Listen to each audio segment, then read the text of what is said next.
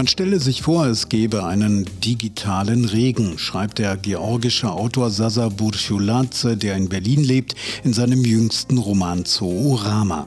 Ein Regen, bei dem Buchstaben und Zahlen von oben herabfallen und dann solle man sich vorstellen, wie die Buchstaben die Menschen durchdringen, wie Wasser ein Sieb, wie kosmische Strahlung die Erde. Zitat Ende. Ein Roman über die Macht der Worte, Worte wirken natürlich, die Bösen, wie sie aus russischen Telegram-Kanälen triefen, aber auch die anderen. Tino Schlench aus der Uckermark zum Beispiel, er mag die schönen Worte, die schönen Bücher aus Ost- und Südosteuropa. Ihnen widmet sich der in Wien lebende Literaturblogger in seinem Literaturpalast und der zugehörigen Audiospur. Die Liebe oder das Interesse für Osteuropa hat wahrscheinlich damit zu tun, dass ich irgendwann mal ein Praktikum im Schollner Verlag gemacht habe, der ja einen äh, speziellen Fokus hat auf vor allem auf Südosteuropa. Und da tauchen dann so Namen wie Cartaresco auf. Da hatte ich einfach Lust, da so hineinzutauchen. Das ausführliche Gespräch mit ihm gleich. Manchmal werden Männer des Wortes zu Männern der Tat. Ralf Bönd zum Beispiel, der Berliner Autor, sorgte dafür, dass zwei Feuerwehrrüstautos und Generatoren die ostukrainische Frontstadt Kharkiv erreichten. Wie, das erzählt das Mitglied des PEN Berlin gleich und warum. Ich konnte quasi die Ordnung meines Schreibtisches und die Arbeit an der Ordnung meiner Gedanken nicht mehr verteidigen gegen die Unordnung, die draußen überhand genommen hat und durch die Nachrichten natürlich auf mich übergriff. Mehr von der Operation Feuerwehrauto gleich und damit willkommen zu 25 Minuten Literatur und mehr. Ich bin Stefan Oschwart. Hallo. Starke Sätze. Der Literaturpodcast von RBB24 Inforadio. Dennis Yücel, Sprecher des PEN Berlin und die Publizistin Liane Bettnarz haben kürzlich zwei Feuerwehrautos und Generatoren zum Friedenspreisträger Serhii Jadan in Kharkiv im Osten der Ukraine gebracht. Dafür hat Initiator und Autor Ralf Bönd mehr als 160.000 Euro Spenden gesammelt. Über die Aktion habe ich mit ihm gesprochen. Hallo. Ja, hallo, Stefan Oschwart. Herr Bönd, ist jetzt schon eine Weile her, dass die Feuerwehrwagen in Kharkiv angekommen sind. Ähm, Sie waren der Initiator dieses Projektes. Wie sind Sie denn auf die Idee eigentlich damals gekommen? Auch ich habe äh, im Internet immer gesehen, wie der Shehi Shadan jeden Tag äh, postete, dass sie Autos kaufen. In diesem Fall für die Streitkräfte im Wesentlichen, glaube ich. Und er in meiner Spenden-E-Mail-Adresse für PayPal angab. Und gleichzeitig gingen die Nachrichten rum, dass äh, die Infrastruktur bombardiert wird und dass den Leuten der Strom weggeschossen wird kurz vor dem Winter, was für die Leute auf den Dörfern, aber auch in den Städten eine Katastrophe ist. Also an Perfidie eigentlich kaum zu überbieten. Und ich war dann zunehmend damit unzufrieden, zu Hause zu sitzen und äh, richtige Texte über die Sachen zu schreiben. Ich hatte auch gerade einen Essay publiziert, der allerdings noch vor Beginn des Krieges angenommen worden war bei Sinn und Form. Das ist die Literaturzeitschrift der Akademie der Künste über antimodernes Denken und ähm, Verlust der Gegenwart, äh, also eine Zeitanalyse. Aber ich konnte quasi die Ordnung meines Schreibtisches und die Arbeit an der Ordnung meiner Gedanken nicht mehr verteidigen gegen die Unordnung, die draußen überhand genommen hat und durch die Nachrichten natürlich auf mich übergriff. Und da ich im Hauptberuf eigentlich Romancier bin und nicht Essayist, fällt es mir auch relativ leicht, mir vorzustellen, wie man in so einem Dorf sitzt und alles ist dunkel, die Heizung ist aus, weil auch die elektronischen Steuerungen natürlich nicht laufen. Es gibt kein Wasser, weil die Wasserpumpen nicht laufen. Es gibt keine Nachrichten, weil kein Radio und kein Fernseher läuft und auch kein Internet. Und die einzigen Neuigkeiten sind dann am Himmel, aber nicht die Sterne, sondern Raketen, die den Tod bringen wollen oder halt den schleichenden Tod durch Erfrieren. Und dann dachte ich mir, also kann man vielleicht Strom und Wasser hinbringen und das können Feuerwehrrüstwagen natürlich ganz gut. Und dann habe ich ihn gefragt, äh, ob das sinnvoll wäre und er schrieb zurück, ja selbstverständlich, vielen, vielen Dank, super, mach mal. Ja, und dann saß ich da, musste zusehen, ob ich jetzt aus der Idee auch wirklich was machen kann stelle ich mir nicht so einfach vor. Also wenn ich jetzt entscheiden würde, ich möchte jetzt mal ein Feuerwehrauto besorgen, ähm, da wüsste ich erstmal nicht, wo fange ich da eigentlich an. Die kann man direkt beim Start kaufen, da gibt es eine Verwertungsgesellschaft. Aber man kann auch bei Händlern kaufen, wenn es jetzt ganz schnell gehen soll, wie wir das jetzt gemacht haben. Und ähm, muss aber natürlich trotzdem schauen, äh, was man genau will und dass man nicht übers Ohr gehauen wird. Sowas kostet ja auch Geld. Wie sind Sie ans Geld gekommen? Naja, erstmal hatte ich kein Geld und habe mir auch ein paar Absagen eingehandelt, äh, bis dann durch einen zufälligen Kontakt über ein Kaffeehausgespräch ähm, ein Erstspender da war, der Sebastian Pape aus Hamburg, ähm, der uns schon mal 13.500 Euro gab, womit ich anfangen konnte. Und dann hatte ich beim DFB gefragt, mit denen habe ich vor über zehn Jahren schon mal zusammengearbeitet bei einem politischen Projekt mit israelischen Autoren. Und die haben auch sofort zugesagt, haben uns auch nochmal äh, 10.000 Euro gegeben und dann hatte ich mir noch eine Komplizin quasi äh, ähm, herbeidiskutiert, die Liane Bednatz, die auch sofort ganz begeistert war von der Idee und die schon in der Ukraine gewesen ist und gut vernetzt war in den sozialen Netzwerken. Und auch sie fanden Spender, die Hapag-Lloyd, nochmal mit einem beträchtlichen Betrag von 25.000.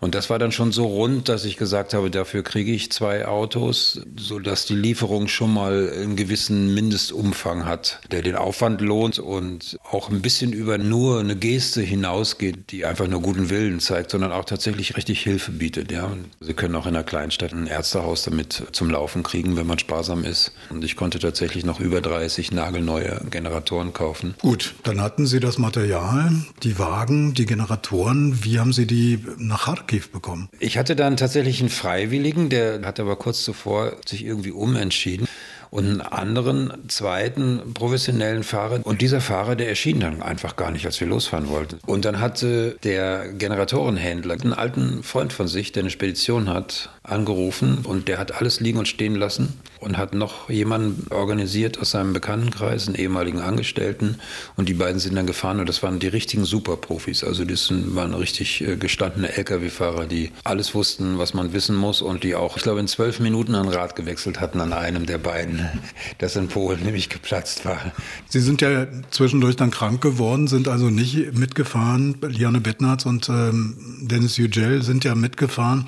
Was haben die Ihnen berichtet? Sie haben ja wahrscheinlich dann ständig Kontakt gehabt zu denen, oder? Naja, von unterwegs habe ich eigentlich nur mitbekommen, dass es sehr stressig war, weil die natürlich immer viel später überall ankamen, als es geplant war. Dann musste man natürlich Übernachtungen, sichere Einstellplätze für die ganze Fracht organisieren. In äh, Lviv ging das dann bei der Feuerwehr. Mitten in der Nacht in Kiew stand dann durch einen weiteren Freund ein Firmengelände zur Verfügung und ein Hotel daneben. Das musste irgendwie alles organisiert werden. Und natürlich war eine gewisse Anspannung in dem Team da. Man hatte auch so ein bisschen Angst. In Lviv kam man zum Beispiel nicht so zügig los, weil es einen Luftalarm gab. Aber da war ich schon sehr froh, ja, als ich dann die Nachricht bekam, wir sind an der Stadtgrenze Kharkiv. Und dann hatte ich sie auch am Telefon und dann kam, haben sie gesagt, ah, Sherry kommt. Und dann wurde aufgelegt und dann wurden die Fotos gemacht. Das ist ja sozusagen eigentlich ähm, ja, der tätige Schriftsteller. Sie haben es ja beschrieben. Normalerweise sitzen Sie am Schreibtisch, denken sich Texte aus. Ähm, was hat Sie da so ja, angetrieben in diese neue Rolle auch? Die Minimalantwort ist, ich wollte nicht am Ende hier gesessen haben und nichts gemacht haben. Und ich habe eine große Angst, das ist der erste authentische Bericht aus Mariupol. Und ich kann nicht damit leben, ich werde auch, auch jetzt nicht wirklich gut damit leben können, dass das geschieht, während wir hier sitzen und nichts tun können. Und diese Ohnmacht, die macht mich wirklich fertig. Und wenn Sie so wollen, war es ein Beruhigungsdrop für mich selber, einfach irgendetwas zu machen. Weil ich bin froh, dass es so groß geworden ist, dass es auch einen Unterschied macht. Wir werden wirklich äh, vielen Menschen ein Licht also tatsächlich ja auch technischen Licht äh, gebracht haben, aber auch ein Zeichen gegeben haben, ihr seid damit nicht alleine. Und ich glaube, dass das für die Widerstandskraft der Bevölkerung, die ja für ganz Europa wichtig ist, einen Unterschied macht. Und das beruhigt mich wenigstens ein kleines bisschen, obwohl ich trotzdem mit dem, was passiert, überhaupt nicht zurechtkomme. Da geht ja eine ganze Generation quasi verloren. Ich bin auch viel unterwegs auf den Nachrichtenkanälen, sehe auf Twitter bildhübsche junge Frauen, attraktive junge Männer, die studiert haben in Militärmontur. Und dann steht das RIP, Rest in Peace. Also da stirbt eine ganze Generation. Sie haben mal gesprochen von der Anmut des Widerstands. Wenn das die ukrainische Seite reflektiert, was ist denn da auf der anderen Seite? Es ist eine umfassende historische Niederlage eines Kulturkreises, äh, der ja auch viel Gutes hervorgebracht hat. Es ist ja nicht so, dass es äh, irgendwie ein unzivilisierter Staat wäre. Die haben Kunst, die haben eine wahnsinnig gute theoretische Physik, die haben tolle Musiker, die haben äh, auch sehr gute Schriftsteller, obwohl ich auch bei der russischen Literatur große Vorbehalte habe, so ähnlich wie Oksana Sabushko, die ukrainische Autorin die darauf hingewiesen hat, dass es eine sehr die Hierarchien respektierende Literatur ist. Das ist etwas, was mich da auch immer gestört hat. Aber es ist ja natürlich eine, schon in, in einem gewissen Sinne eine Kulturnation. Aber sie ist eben auch, und das haben wir jetzt nochmal deutlicher gesehen und mussten uns nochmal intensiver damit beschäftigen, eine extrem autoritäre Gesellschaft, äh, in der hm, das patriarchale Machtwort über allem steht. Und das ist auch genau das, was Putin verteidigt. Die senkrechte Befehlsgewalt von oben nach unten, also auch die Verfügungsgewalt über andere Leben, die ihm ganz natürlich erscheint und auch in Verbindung mit äh, einer orthodoxen Kirche natürlich dort zum Ausdruck kommt. Für mich ist das so bitter zu sehen, dass ein, ein ganzer Teil der Welt das einfach nicht wahrhaben will und dann zu solchen Mitteln greift, die natürlich auch in den Augen von allen anderen absolut äh, jenseits jedes akzeptablen Maßes sind. Und eigentlich, genau wie so Rockin gesagt hat, äh, ein Krieg gegen die Zukunft bedeuten. Und das ist einfach dumm. Vielen wird es ja wahrscheinlich auch ähm, so gehen, dass sie die Ukraine nicht nur als Opfer sehen, ganz im Gegenteil, sondern als resilientes, widerstandsfähiges Volk, das aufsteht, für die eigene Freiheit kämpft und auch kulturell. Also jedes Mal, wenn ich ukrainische Künstler, ob das Musiker, ob es Schriftsteller äh, sind, erlebe, dann leuchten die. Also ist die Ukraine so paradox es zu sein scheint, ähm, sozusagen jetzt von der Peripherie auch ein bisschen ins Zentrum gerückt? Man sieht an manchen Sachen zum Beispiel im Umgang mit digitalen Medien oder im Verfertigen von kleinen Videos, dass die uns total überlegen sind. Die sind viel beweglicher. Also wir sind ja hier gerade, ist ja ein bisschen bei uns in Deutschland so, so das Buddenbrook-Thema der dritten Generation, die alles geerbt hat und das irgendwie nicht richtig zu schätzen weiß. Und äh, hier funktionieren ganz viele Sachen nicht. Vom Toll-Collect bis zum Wahlzettel äh, oder der Informationstechnologie in einer Pandemie. Äh, und in der Ukraine sieht man, die brauchten 48 Stunden, um Online-Unterricht im ganzen Land herzustellen und die Kinder zu unterrichten. Und kein Mensch hat irgendwie ein Wort groß drüber verloren. Aber mich haben auch sehr viele Videos von Soldaten beeindruckt, die mir wie äh, perfekt produziert schienen, was ja gar nicht sein konnte in der Schnelle der Zeit. Und etwas hat mich sehr frappiert eine, eine Zeit lang, und das ist das Thema Humor und Krieg. Also während hier in Deutschland äh, eine große Debatte darüber angezettelt wurde, ob wir hier in eine ähm, rückwärtsgewandte Heldensprache und Heldenverehrung fallen äh, und damit uns militarisieren lassen, was ich für eine Notwendigkeit halte, wenn man äh, so angegriffen wird, wie das äh, die Ukraine äh, erlebt. Das Ziel ist die Vertreibung, die Vernichtung der ukrainischen äh, Nation und Kultur. Und den einzigen Widerstand, den ich in mir selber spürte, war, als es lustig wurde, also wo auch Soldaten sich lustig machten darüber, dass sie diese Einheit, die den äh, Flughafen in Kiew einnehmen sollten, äh, zerstört haben.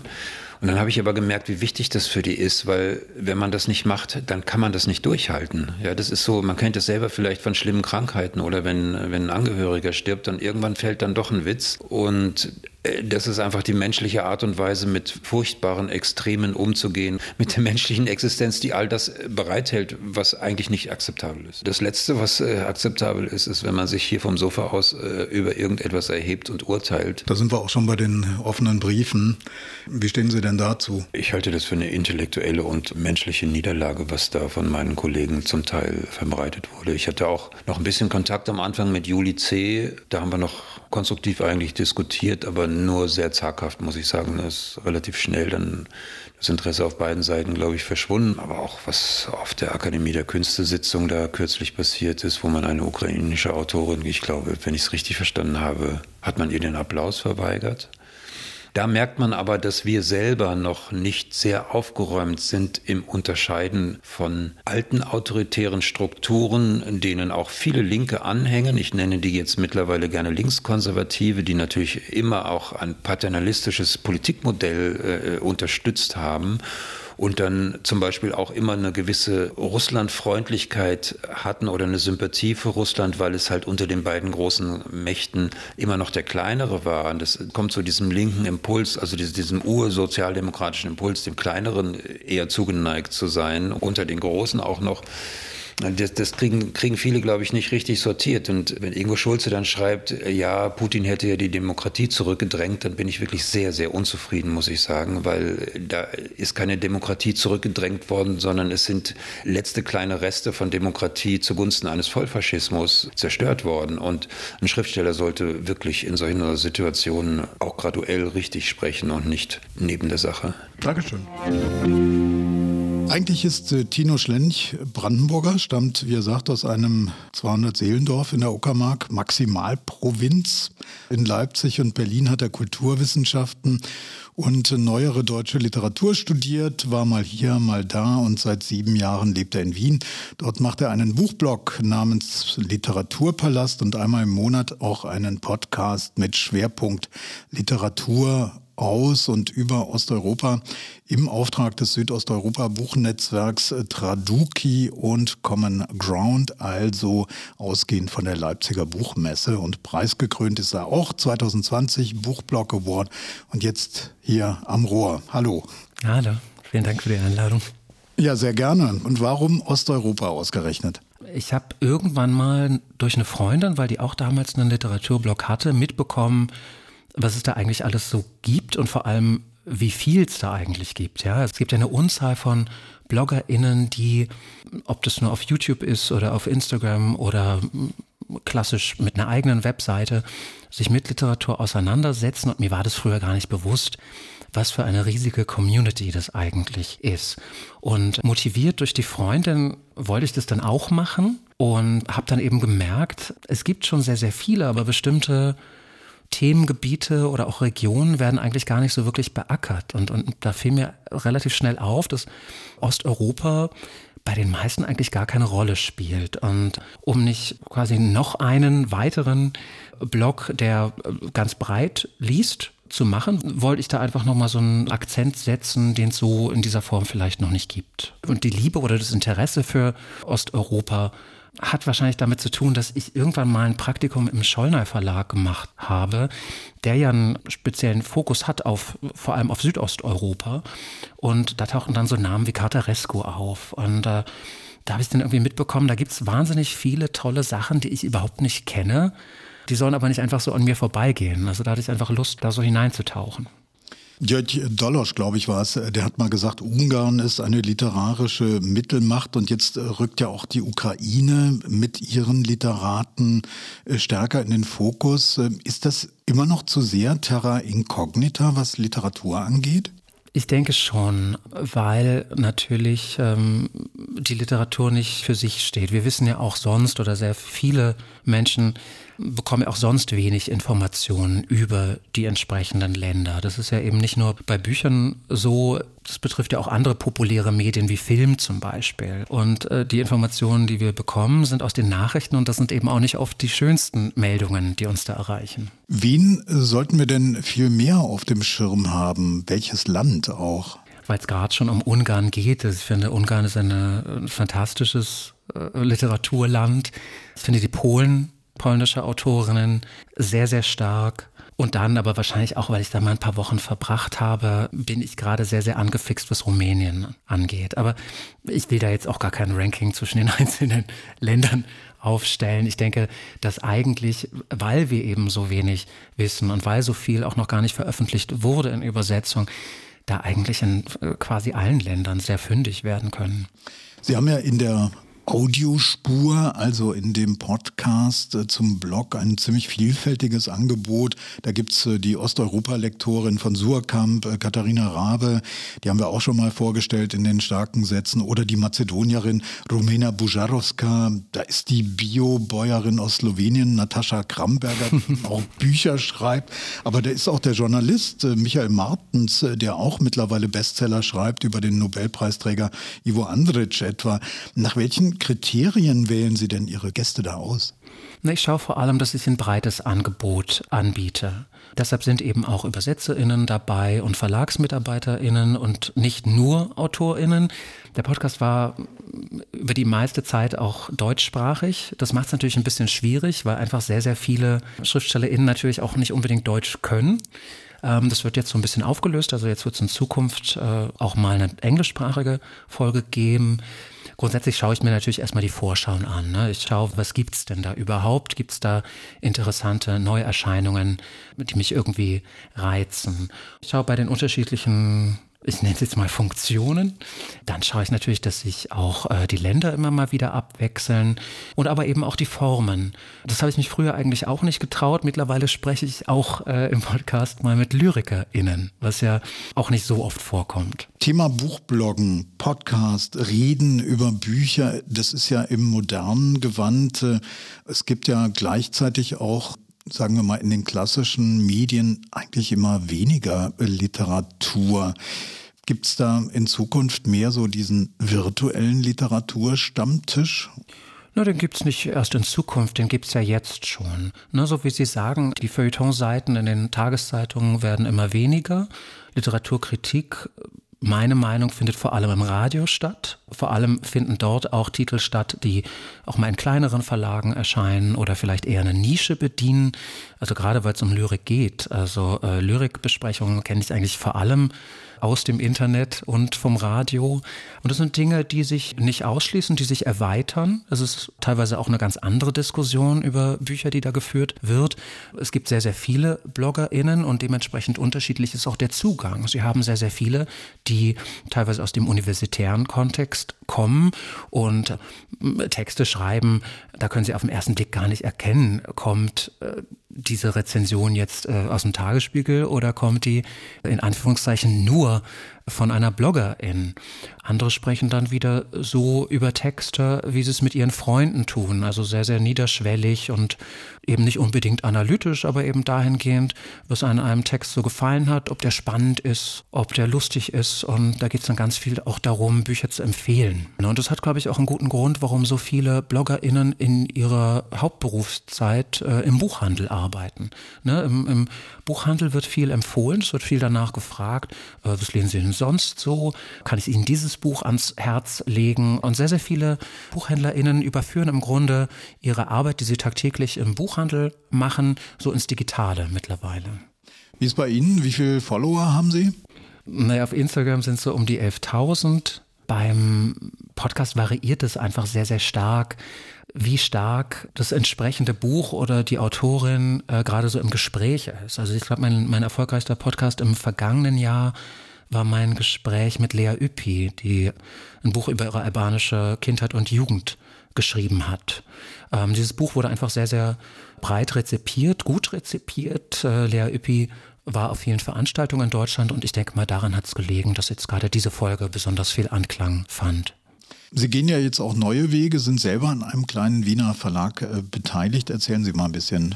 Genau, ich arbeite in einem kleinen Verlag, Textrahmen, Indie Verlag aus Wien, Otterkring. Den gibt's, äh, ich glaube, sechs Jahre gibt's den. Ich bin jetzt seit anderthalb Jahren dabei, war eigentlich erstmal nur vorgesehen für Pressearbeit, hatte dann aber auch die Möglichkeit, mein Netzwerk und meine Kenntnisse der Region auch hinsichtlich der Programmplanung so ein bisschen einzubringen. Was würden Sie uns empfehlen? Was sollten wir uns äh, zum Beispiel aus diesem Verlag auf den Nachttisch legen? Nee, es gibt aktuell eine Veröffentlichung aus dem südosteuropäischen Raum. Das ist äh, der Roman Daddy Issues von kroatischen Autor Dino Peschut. Dadurch, dass das das Buch ist, was es jetzt gibt, äh, sollte natürlich dieses Buch auf dem Nachttisch liegen. Tino Schlench war das äh, Literaturblogger, Macher von Literaturpalast und äh, von der Audiospur, dem entsprechenden Podcast. Ich danke Ihnen sehr. Vielen Dank. Und noch dies, der ungarische Autor György Dolosch erhält den diesjährigen Heinrich-Mann-Preis für Essayistik der Berliner Akademie der Künste. Die Institution würdigt Dolosch als großen Mittler zwischen Ost und West. Zum Schluss noch einige starke Sätze von Liao Jiwu. Meine Seele ist aufgrund der langen Verfolgung vergiftet, sagte er bei einem Auftritt in Stuttgart. Für mich ist das Schreiben ein langer Entgiftungsprozess, so der in Berlin lebende chinesische Autor. Er ist vor zehn Jahren mit dem Friedenspreis des deutschen Buchhandels ausgezeichnet worden. Mehrere Jahre lang war er in chinesischen Gefängnissen gequält worden. Ich bin Stefan Oschwart und wünsche allseits gute Lektüren. Tschüss. Starke Sätze. Der Literaturpodcast von RBB24 Inforadio. Wir lieben das Warum.